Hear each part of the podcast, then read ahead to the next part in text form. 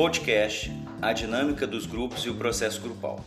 Eu sou a professora Taualpa e, junto com a professora Eva, nós vamos conversar um pouco sobre uh, os principais conceitos, buscando conhecer os conceitos de instituição, de organização e de grupo. Na sequência, uh, conversaremos também sobre os fenômenos da dinâmica de grupo e os tipos de grupo. Os estudos iniciais sobre grupo narram alguns elementos. Passamos a maior parte das nossas vidas convivendo em grupos. Seja a nossa família, seja o grupo de amigos, seja a turma do trabalho, estamos sempre compartilhando o nosso cotidiano com outras pessoas. Em 1919, um estudioso chamado Trotter, 1919 a 1953, definia o instinto gregário como um dos quatro instintos básicos do homem, sendo os outros o instinto de autopreservação, o instinto de nutrição e o instinto sexual. O instinto gregário seria aquele que nos faria procurar sempre viver em grupos, como uma forma conforme a explicação darniana, de tornar-nos mais resistentes à seleção natural. Para a psicologia, o estudo dos grupos é um dos seus temas fundamentais, ao ponto de existir um ramo chamado psicologia social. A preocupação da psicologia com o estudo dos grupos começa com os estudos da chamada psicologia das massas que tentava compreender fenômenos coletivos. Na verdade, o início dessas preocupações ocorreu quando os psicólogos, ao se debruçarem sobre a Revolução Francesa, se perguntavam como era possível uma multidão de pessoas ser levada por um líder a comportamentos que muitas vezes colocavam em risco as suas próprias vidas. E assim, buscavam saber que fenômeno era ele, aquele capaz de possibilitar um enorme grupo agir com tamanha coesão. Sabe, professora, quando a gente discute esses assuntos de grupo e suas dinâmicas, a gente tem uma referência clássica para essa discussão, que é o francês Gustave Le Bon. Ele viveu de 1841 até 1931 e ele publicou em 1895 um livro chamado Psicologia das Massas. Este livro é reeditado até os dias atuais. Para Le Bon, havia uma ruptura profunda entre o fenômeno individual e o fenômeno coletivo, ao ponto de se poder falar de uma psicologia das multidões e de uma psicologia do indivíduo. A multidão é apresentada como uma espécie de ser unitário provido de características psicológicas próprias, de modo que os indivíduos que a compõem perdem suas características pessoais, sua autonomia e passam a agir como uma espécie de psiquismo coletivo. Muitas vezes com comportamentos que o sujeito, quando fora da multidão, jamais teria. Pois, a perda da individualidade e a formação de um novo todo, que não é a soma das partes. Para Le Bon, esse autor, isso se daria por três fatores: o sentimento de poder, o contágio mental e a sugestibilidade. Outro autor importante uh, para a psicologia, Freud, preocupou-se também em estudar a questão dos grupos a partir das ideias de Le Bon. Em seu livro A Psicologia das Massas e a Análise do Eu, ele propõe que as massas também não podem ser pensadas como tendo uma forma única. Existiriam então as multidões efêmeras e as mais duradouras, as homogêneas, formadas por indivíduos semelhantes, e as não homogêneas, as primitivas e aquelas que possuem um alto grau de organização que, ela chama, que ele chama massas artificiais. Hoje, conhecemos esses grupamentos organizados e estruturados como instituições. Veremos isso para frente. Para Freud, não haveria uma mente grupal ou um psiquismo coletivo, como propunha Le Bon. Todos os comportamentos individuais dentro de uma multidão poderiam ser compreendidos a partir do psiquismo dos indivíduos. na medida em que os processos mentais se articulem desde cedo com a dimensão social da existência.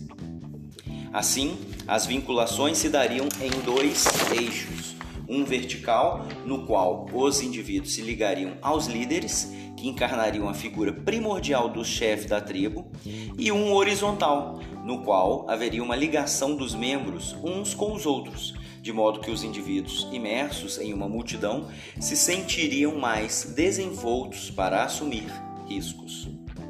Exemplos de atuações de massa podem ser observados historicamente, como o nazifascismo, mas também na nossa vida cotidiana, como torcidas organizadas em estádio de futebol, por exemplo, ou mesmo protestos radicais, ah, como manifestações de quebra-quebra em transportes coletivos e outras questões.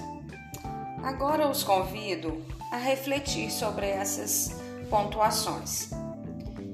Procure recordar se você já participou de manifestações de massa.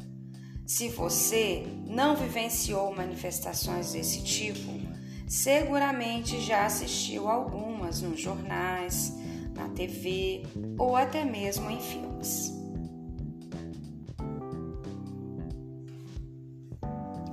Retomemos agora a questão inicial.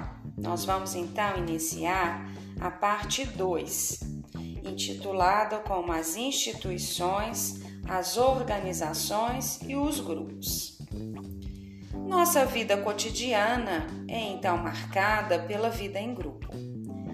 Para que possamos viver em grupo, são necessárias certas regras, combinações e acertos. Tomemos como exemplo a rotina do nosso trabalho. Saímos de casa em uma determinada hora e vamos a um ponto de ônibus. Sabemos que este passará em uma certa hora e nos permitirá estar no trabalho na hora precisa. Para que isso aconteça, ou seja, para que nós tenhamos a tranquilidade de esperar o ônibus sabendo que ele virá, foram necessários alguns acertos e combinações, que no caso ocorreram, ocorreram sem que nós precisássemos intervir. Chegando ao trabalho, esperamos encontrar a porta aberta e o espaço organizado para que iniciemos nossas tarefas. Sabemos também que vamos encontrar os nossos colegas. Todos esses eventos acontecem a partir desses acertos implícitos, dessa regularidade, dessas normas, os quais nos permitem conviver em grupo. A isso chamamos institucionalização, ou seja, o estabelecimento de regularidades comportamentais que possibilitam o viver coletivo. A institucionalização começa com um processo em que as pessoas vão aos poucos descobrindo qual a melhor forma, a mais rápida, a mais econômica de desempenhar suas tarefas. Quando essa forma se repete muitas vezes, torna-se um hábito. Com o passar do tempo, com a transferência desse hábito para as gerações seguintes, começa a haver uma tradição que não exige mais questionamentos e então impõe-se por ser uma herança dos antepassados. Depois de muitas gerações, passamos a não nos dar conta do porquê continuamos a fazer daquela forma. Perdemos a referência de que a herdamos de nossos antepassados. Neste momento, dizemos que a regra social foi institucionalizada. Bom, se estamos falando de institucionalização, a gente precisa então falar também sobre algum conceito ou alguma ideia de instituição. A psicóloga Ana Bock, ela nos diz que a instituição é, pois, um valor ou regra social reproduzida no cotidiano com estatuto de verdade, que serve como guia básico de comportamento e padrão ético para as pessoas em geral é o que mais se reproduz e o que menos se percebe nas relações sociais. Esse conjunto de regras e valores concretiza-se na sociedade em uma instância chamada organização. A organização pode ser complexa, como as empresas, ou mais simples, como um pequeno estabelecimento, uma entidade não governamental. De todas as maneiras, é onde vão se manter e reproduzir as instituições sociais, ou seja, é na organização que vamos dar vida ao conjunto de regras que estabelecemos para a convivência em grupo. Assim, tanto as instituições quanto as organizações somente, somente existem em função de um conjunto de pessoas que reproduzem e, às vezes, reformulam as suas regras e seus valores, ou seja, grupo.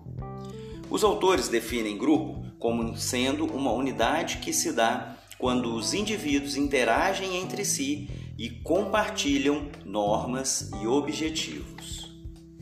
Agora, vamos refletir um pouco sobre essas pontuações. Gostaria de convidá-los a pensar. Vamos tentar fazer a diferenciação entre institucionalização e organização? Acreditam que seja possível? Tome como referência alguma organização que você conheça e pense alguns procedimentos institucionalizados que nela ocorrem. Entrando na parte final desse nosso primeiro momento, em que discutimos um pouco uh, os conceitos iniciais de grupo, falamos também da questão de instituições e organizações e grupo. Vamos agora falar um pouco dos tipos de grupos. Os grupos podem ser classificados como primários ou secundários. Os grupos primários são aqueles constituídos para a satisfação das necessidades básicas da pessoa e a formação de sua identidade. Caracterizam-se por fortes vínculos afetivos interpessoais e uma hierarquização de poder. Um exemplo pode ser o grupo familiar.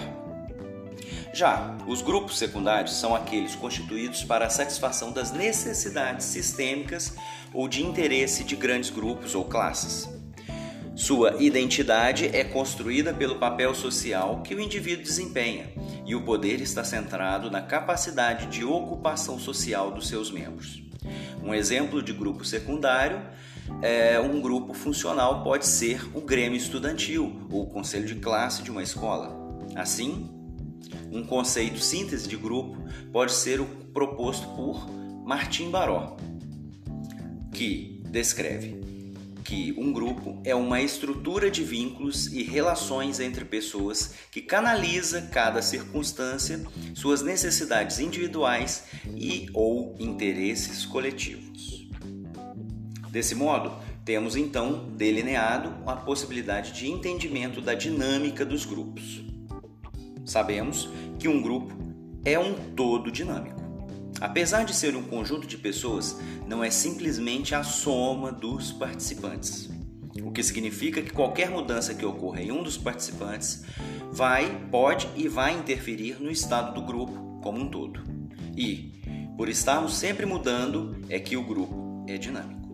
Quando um grupo se estabelece, uma série de fenômenos passa a atuar sobre as pessoas individualmente e, consequentemente, sobre o grupo. É o então chamado processo grupal. Vamos destacar alguns desses fenômenos? O, prim o primeiro fenômeno é chamado coesão. Significa, então, o resultado da aderência do indivíduo ao grupo a fidelidade aos seus objetivos e a unidade nas suas ações. Todo grupo só consegue sobreviver se mantiver uma atração entre seus membros. Assim faz necessário uma certa pressão entre os membros para que, ele, para que nele permaneçam. Um grupo, de acordo com suas características, pode apresentar uma maior ou menor coesão. Uma maior coesão, geralmente, é obtida quando o grupo observa que as finalidades estão sendo cumpridas e os resultados estão sendo obtidos.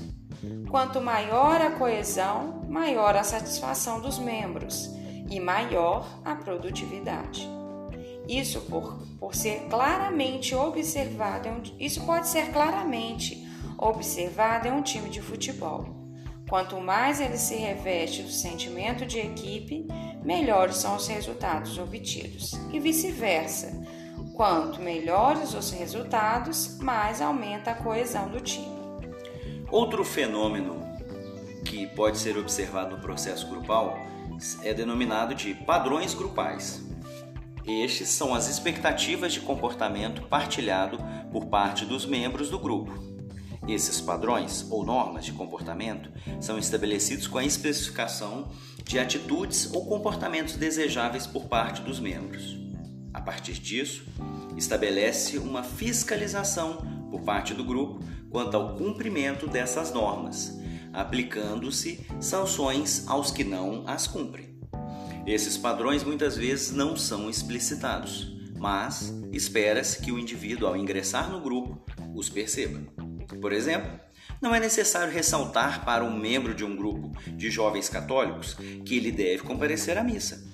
Por isso, estarem implícito e acaba sendo uma regra, um padrão do grupo ao qual todos controlam e buscam a adesão desse comportamento. O fenômeno de número 3 é chamado de motivações individuais e objetivos do grupo. Estes são os elementos que estão relacionados com a escolha que cada indivíduo faz quando decide participar de um grupo e são importantes para garantir adesão. Uma pessoa geralmente escolhe participar de um grupo a partir de suas motivações pessoais sejam motivações referentes aos objetivos do grupo, sejam atrações exercidas por membros daquele grupo. É importante observar as respostas que o grupo dá a essas manifestações individuais, as quais até podem ser admitidas, desde que não interfiram nos objetivos centrais do grupo, que sempre prevalecerão. Quanto mais o grupo zela pela, pela sua coesão, menos manifestações individuais serão toleradas. Uma manifestação individual que atende contra os objetivos do grupo serão punidas com a exclusão daquele membro. Outro fenômeno do processo grupal que iremos comentar agora é sobre a liderança. A liderança é a habilidade do líder para motivar e influenciar o grupo. Influenciar o grupo produz efeitos na atmosfera deste espaço. O grupo pode desenvolver-se em clima democrático, autoritário ou relaxado, dependendo da vocação do grupo e de lideranças que viabilizem essa vocação. Assim, por exemplo, um grupo cujos membros acreditam que a melhor forma de organizar as relações é autoritária vai então necessitar de um grupo, de um líder autoritário, que por sua vez reforçará a atmosfera autoritária dentro do grupo. Um, grande, um dos grandes estudiosos da questão de liderança foi Kurt Lewin. Ele viveu de 1890 até 1974. Para ele, os grupos democráticos tinham mais eficiência a longo prazo, enquanto os autoritários tinham uma eficiência imediata. Como as decisões são centralizadas na figura do líder, os membros somente funcionam a partir de sua demanda e são geralmente cumpridores de tarefas. Já os grupos democráticos exigem maior participação de seus membros, que dividem as responsabilidades com a liderança. Isso torna a realização dos objetivos mais demorada, entretanto, mais duradoura. Estes são exemplos de alguns fenômenos que ocorrem no processo grupal. Continuaremos nossos debates nas próximas sequências.